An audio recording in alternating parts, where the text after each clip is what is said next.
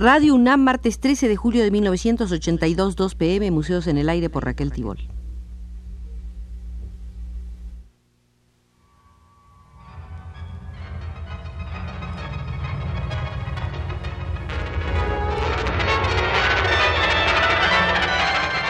Museos en el Aire.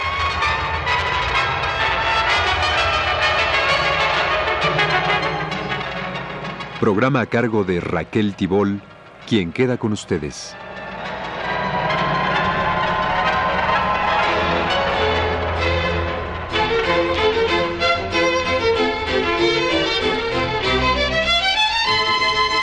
Por segunda ocasión dirigirá nuestra visita al Museo de la Estética César Lorenzano, autor del libro recientemente publicado La estructura psicosocial del arte.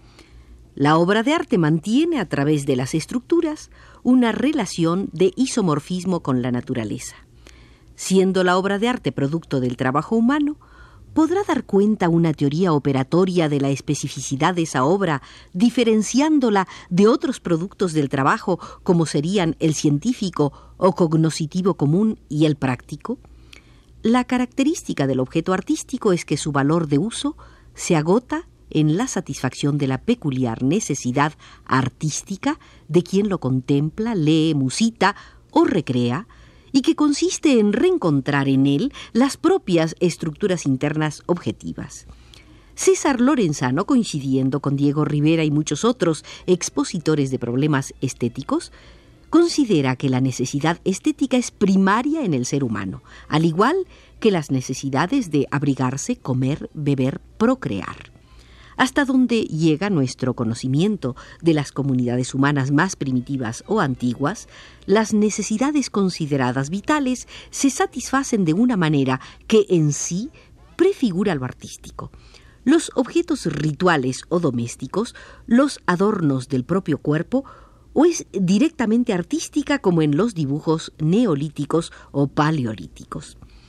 El joven Marx dice con justicia, los animales construyen solo de acuerdo con las normas y necesidades de la especie a la que pertenecen, mientras que el hombre sabe producir de acuerdo con las normas de toda especie y sabe aplicar la norma adecuada al objeto. Así, el hombre construye también de acuerdo con las leyes de la belleza. Uno de los instintos humanos básicos es poner afuera la propia subjetividad, objetivándola en obra de arte. Por eso, el consumo y producción de objetos artísticos se extiende por todas las comunidades, clases sociales o capas humanas, salvo allí donde la más brutal de las alienaciones la atrofia. Incluso, las leyes de la belleza se aplican necesariamente a los demás objetos de uso, contribuyendo a su forma.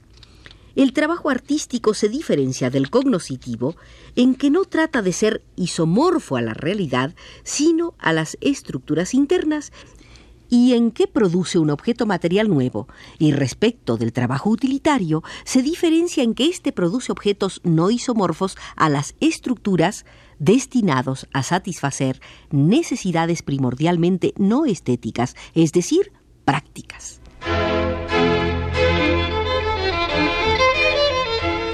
Posible objetivar estructuras muy ajustadas al objeto externo. Cuando esto sucede nos encontramos ante la obra realista. O es posible objetivar estructuras en las que la acomodación sea parcial, con inclusión o no de nuevos elementos por combinatoria, obteniéndose distintos grados de deformación de lo real. Es posible también que las estructuras, una vez constituidas a partir de acciones sobre el objeto, se combinen libremente entre sí, sin control de lo real, como operaciones de operaciones, operaciones abstractas. Su objetivación explica el polo abstracto de la actividad artística. La obra artística abstracta es la objetivación de las estructuras lógico-matemáticas. Sin embargo, la obra abstracta no agota en arte la función de dichas estructuras cognoscitivas. Así como las leyes lógico-matemáticas integran el armazón formal de las ciencias humanas y naturales, la ciencia no podría funcionar sin lógica y sin matemáticas, Las estructuras operatorias se encuentran como esqueleto de equilibrio en el resto de las expresiones artísticas no abstractas. El arte abstracto o el geométrico nos proponen formas que no tienen equivalente en la realidad, al contrario, es en el mundo objetivo donde luego encontramos elementos similares a esos ritmos, a esas formas. La realidad nos evoca a la obra de arte. La obra abstracta es la objetivación de estructuras lógico-matemáticas y el modelo que le encontremos en la naturaleza será también el modelo del formalismo operatorio abstracto. El conocimiento que obtenemos por medio de la obra de arte lo es a la vez de la naturaleza y de las acciones interiorizadas. En gran parte, el placer estético se encuentra en este doble reconocimiento. ¿Acaso conocemos solamente a través del arte abstracto? Creemos que no. También en el arte naturalista se produce el mismo fenómeno de reconocimiento en la naturaleza de fragmentos de la obra de arte. Aprendemos así a ver cielos a lo Rubens, a lo Canaletto, iluminaciones a lo Rembrandt, paisaje a lo Van Gogh, en la medida en que se da esta suerte de modelización de la naturaleza a partir del arte, se logra una identificación mayor del hombre con dicha naturaleza. En ella reencuentra las mismas estructuras operatorias que construyó cuando la manipulaba.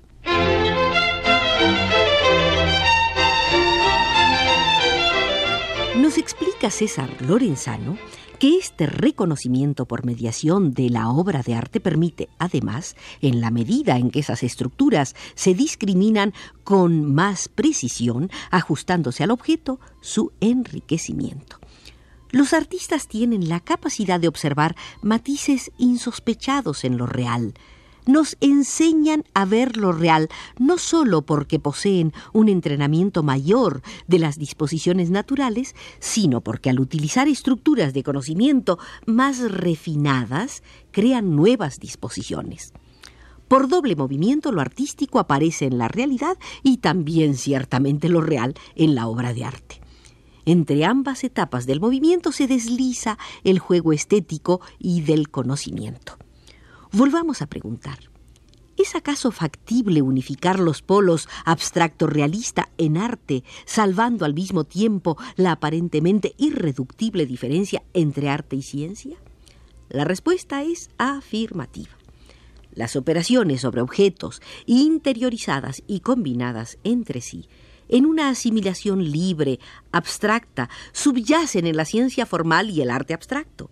Las mismas operaciones cognoscitivas, ajustadas, acomodadas al objeto, subyacen en el arte realista y en las ciencias empíricas. Las leyes de su génesis y de su estructuración explican ambos tipos de arte, y también a la ciencia y al arte, unificándolos legítimamente. Una imagen largamente incorporada al acervo cultural es la del pintor que al contemplar a su modelo extiende el brazo y con el pincel vertical en el extremo de la mano toma las proporciones con corrección a distancia. O la imagen de Miguel Ángel arrancando a golpes de cincel lo que sobra a un trozo de mármol mientras posa frente a él. Lorenzo el Magnífico. O la de Van Gogh, que atraviesa las ardientes llanuras de Arles para ver mares de girasol y soles que ruedan. Con base en estas imágenes paradigmáticas, avancemos en la consideración del realismo y la visión. Los artistas contemplan lo real para copiarlo, tomando todas las precauciones para que dicha copia sea lo más fiel posible. En el caso de Van Gogh, la apelación a su locura sirve para explicar los brillantes colores, los soles flamígeros.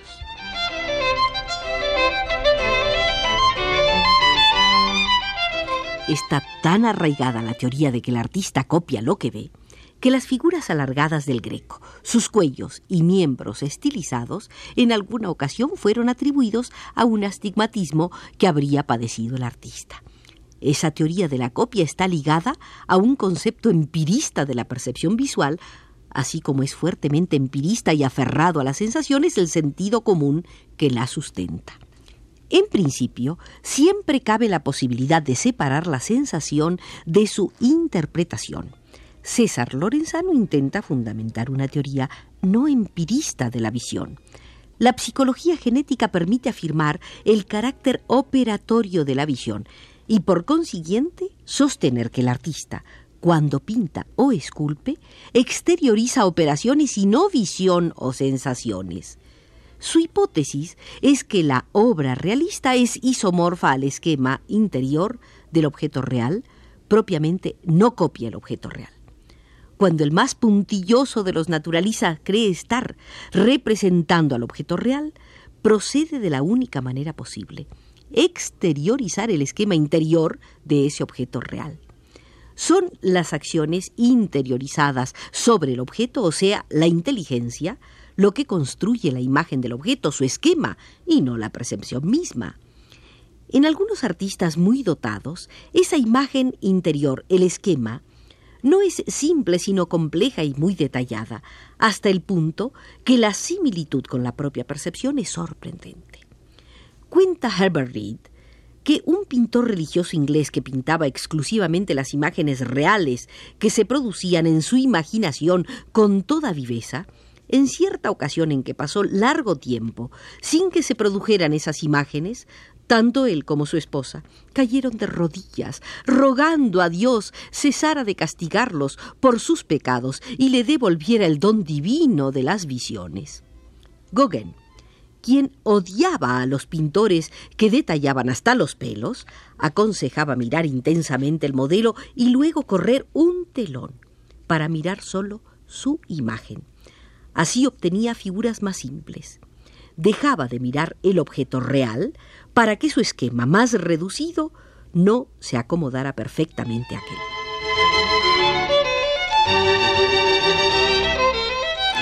El esquema perceptual no es sólo un perfil o un frente del objeto, sino el objeto completo, integrado a su espacio y relacionado con otros objetos. A una espalda perfecta asignamos un rostro también perfecto. Grande es la decepción cuando la persona se vuelve y debemos acomodar nuestro esquema a la realidad del rostro verdadero. A este verlo ausente en lo presente, Bachelard lo llamaba actividad imaginativa. La explicación de esta actividad es operativa, no perceptual. La acción completa un rostro, pero lo que se imagina para completarlo es un símbolo, una imagen interior que reemplaza lo real. Uno de los factores del placer estético en la escultura, tanto para el artista como para el espectador, es precisamente hacer jugar los esquemas globales de los objetos de ese modo. El primero, cuando realiza su obra, se pregunta cómo se verá en sus distintos planos y ángulos, si sus elementos guardarán proporción y equilibrio. El espectador, al rodear la obra para apreciarla, se siente gratificado cuando las expectativas que tiene sobre el equilibrio y las proporciones le son satisfechas y aún llegan a ser superadas por la obra. Si la obra está bien realizada, esa acomodación de los esquemas que ha suscitado en el espectador será más rica que el simple esquema de previsiones. Estos esquemas perceptuales globales son asimismo los que aparecen en algunas obras cubistas que incluyen alguna figura humana cuyos dos perfiles se observan sobre la tela. El dibujo, como expresión de imagen, nos muestra hasta qué punto es necesaria la acción para su cabal integración. La continua ejercitación hace que las acciones isomorfas al objeto se interiorizan, enriqueciendo el esquema y dotándolo de una movilidad tal que permite abordarlo en todas las posiciones y en cualquier ángulo de esas posiciones. El artista puede realizar todos los dibujos que quiera sin mirar el papel y sin mirar el modelo.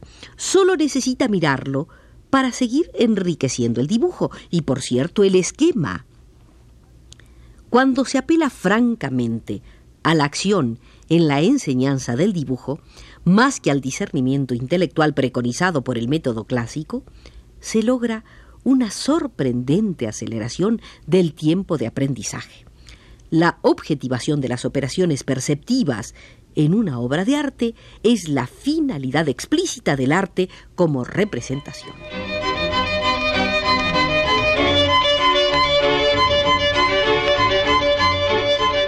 Con esta aseveración de César Lorenzano, nos despedimos del Museo de la Estética, cuyas puertas cierra Jorge Castro desde los controles.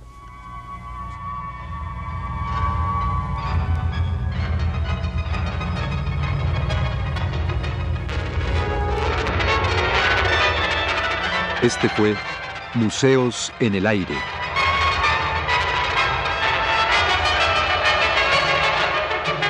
El programa de Raquel Tibol que se transmite todos los martes a las 14 horas.